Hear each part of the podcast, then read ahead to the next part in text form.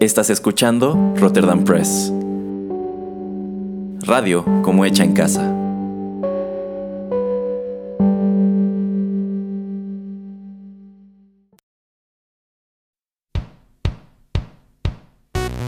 Esto es Rotterdam Chips, pedacitos de nuestra biblioteca que compartimos contigo.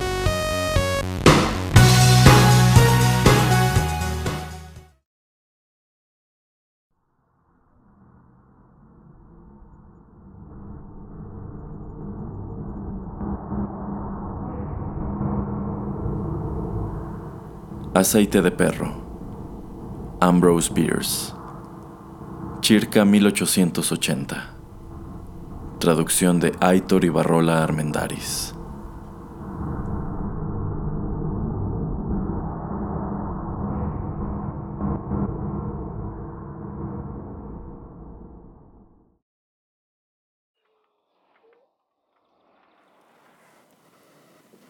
Me llamo Buffer Bings. Nací de padres honrados que pertenecían a una clase social muy humilde. Mi padre fabricaba aceite de perro y mi madre, que tenía un pequeño taller a la sombra de la iglesia del pueblo, se deshacía de bebés no deseados. En mi infancia se me educó para tener buenos hábitos de trabajo. No solo ayudaba a mi padre consiguiéndole perros para sus calderas, sino que a menudo mi madre me pedía que me llevase y escondiese los desechos de su trabajo en el taller. Cuando tenía que cumplir con este deber, en ocasiones hube de hacer uso de todo mi ingenio, ya que todos los representantes de la ley de los alrededores se oponían al negocio de mi madre. No habían sido elegidos por oponerse a él, y de hecho el tema nunca había sido tratado como un asunto político. Simplemente ocurrió así. El negocio de mi padre de fabricar aceite de perro era, por supuesto, menos impopular, aunque los propietarios de perros desaparecidos a veces le miraban con recelo, cosa que, en alguna medida, tenía también consecuencias negativas para mí. Mi padre tenía como socios en la sombra a todos los médicos del pueblo, quienes rara vez rellenaban una receta que no incluyese lo que ellos se complacían en llamar Olcan. Se trata sin duda de la medicina más eficaz que jamás se ha descubierto pero la mayoría de la gente no está dispuesta a hacer sacrificios en favor de los enfermos, y era evidente que a muchos de los perros más gordos del pueblo se les había prohibido jugar conmigo, un hecho que hirió mi joven sensibilidad y en alguna ocasión estuvo a punto de empujarme a convertirme en pirata. Al volver la vista atrás hasta aquellos días, no puedo sino arrepentirme, a veces, de que al causar indirectamente la muerte de mis amados padres, fui el responsable de infortunios que habrían de marcar profundamente mi futuro. Una tarde, mientras pasaba por delante de la fábrica de aceite de mi padre, con el cuerpo de uno de los bebés abandonados proveniente del taller de mi madre, vi a un policía que parecía estar siguiendo de cerca todos mis movimientos. A pesar de mi corta edad, ya había aprendido que las acciones de un agente, sea cual fuere su aparente carácter, tienen siempre su origen en motivos muy reprensibles, y le esquivé colándome astutamente en la aceitería por una puerta lateral, que casualmente estaba abierta. La cerré de inmediato y allí me quedé solo con el cadáver. Mi padre ya se había ido a casa a pasar la noche. La única luz en toda la estancia salía del fuego, que brillaba con un profundo y denso color encarnado debajo de una de las calderas y reflejaba su luz rojiza sobre las paredes. En la caldera el aceite aún se movía en una ebullición indolente, sacando cada cierto tiempo a la superficie un pedazo de perro. Tomando asiento para esperar a que el policía se fuese, apoyé el cuerpo desnudo del bebé sobre mis piernas y acaricié con ternura su pelo corto y sedoso. Ay, qué hermoso era. Incluso a aquella corta edad ya me encantaban los niños, y mientras observaba a aquel querubín estuve a punto de encontrar en mi corazón el deseo de que la pequeña y roja herida en su pecho, ocasionada por mi querida madre, no hubiese sido mortal. Tenía por costumbre lanzar los cuerpos de los bebés muertos al río, que la naturaleza sabiamente me había proporcionado para este propósito pero aquella noche no me atreví a salir de la aceitería por miedo a la gente. Después de todo, me dije, no tendría mucha importancia si lo tiro a la caldera. Mi padre nunca podrá diferenciar sus huesos de los de un perrito, y las pocas muertes que pueda ocasionar el administrar otro tipo de aceite en vez del incomparable Olcan serán insignificantes en una población que crece con tanta rapidez. Para ser breve, al echar al bebé dentro de la caldera, di mi primer paso en la vida criminal y me causé a mí mismo indescriptibles pesares.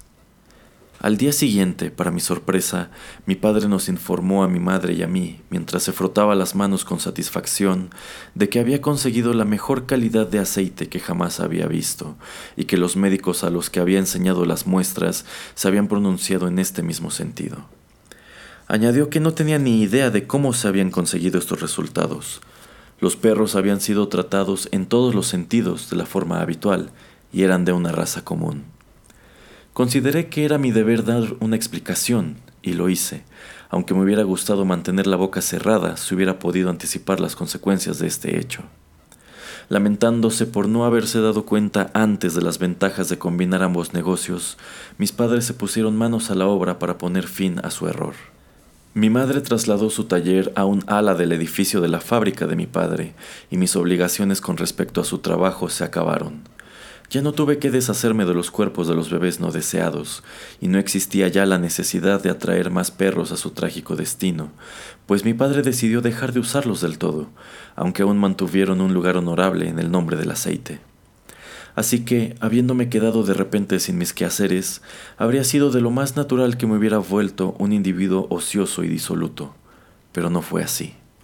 La bendita influencia de mi madre siempre estuvo a mi lado para protegerme de las tentaciones que asedian a los jóvenes, y mi padre era un diácono en nuestra parroquia.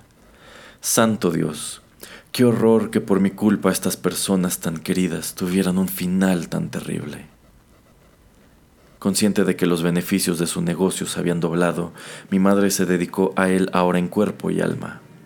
A partir de entonces no solo se hizo cargo de los bebés que sobraban o eran indeseados, sino que salía a los caminos y callejones para recoger a niños más crecidos e incluso a aquellos adultos a los que era capaz de atraer hasta la aceitería. Mi padre, encantado también con la calidad superior del aceite que producía, intentaba proveer materia prima para sus calderas con gran celo y diligencia. La conversión de sus vecinos en aceite de perro se volvió, en una palabra, la mayor pasión de sus vidas. Una avaricia obsesiva e incontrolable se adueñó de sus espíritus y sustituyó en buena medida a la esperanza de alcanzar el cielo que también les inspiraba. Se habían vuelto tan emprendedores últimamente que se organizó una asamblea pública en la que se aprobaron resoluciones que censuraban su actividad severamente. El presidente de la Asamblea dejó entrever que cualquier nuevo ataque a la población sería contestado con un castigo hostil. Mis pobres padres salieron de la reunión con el corazón destrozado, desesperados y, en mi opinión, no del todo cuerdos. En cualquier caso, consideré prudente no entrar con ellos en la aceitería aquella noche y me quedé a dormir afuera, en un establo.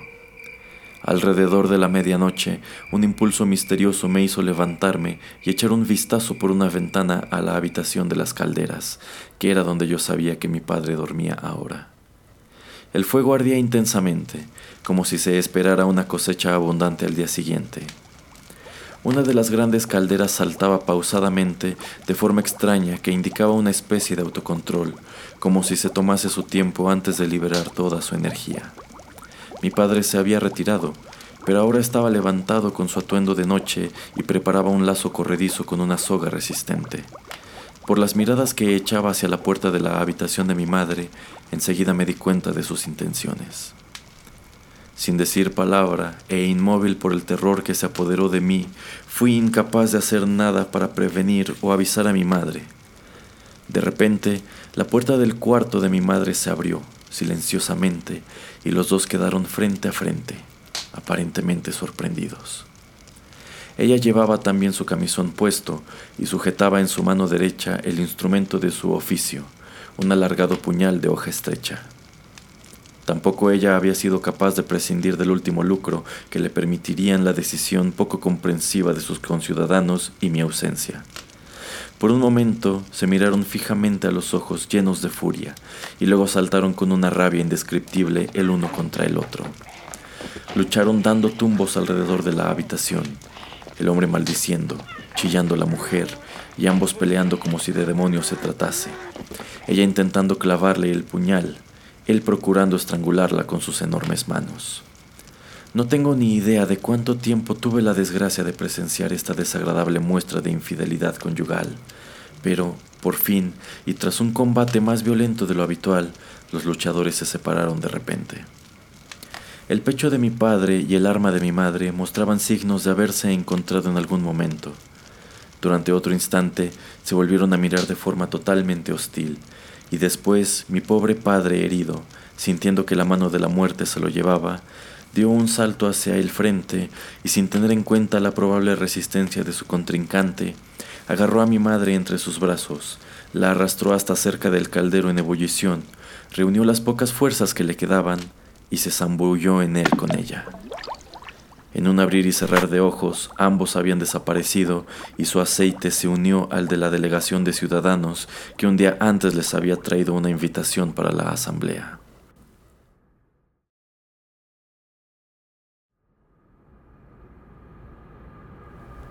Al estar convencido de que estos infelices acontecimientos me habían cerrado todas las puertas para poder reemprender una trayectoria honorable en aquel pueblo, me trasladé a la famosa ciudad de Otumui, donde he escrito estas memorias con el corazón lleno de remordimientos por aquel acto insensato que produjo un desastre comercial tan descomunal.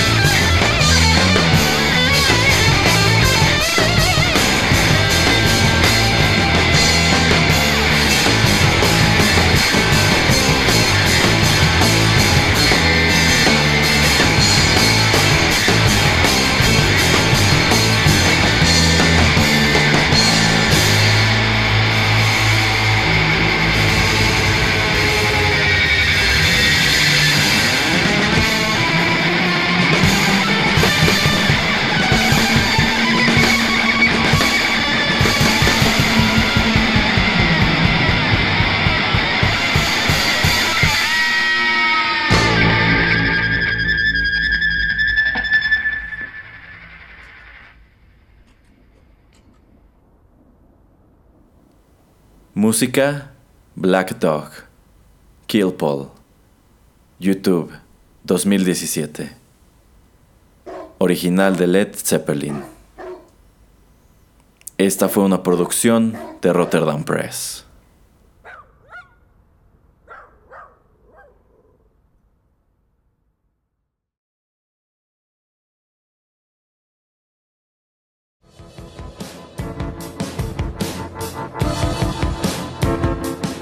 Estás escuchando Rotterdam Press.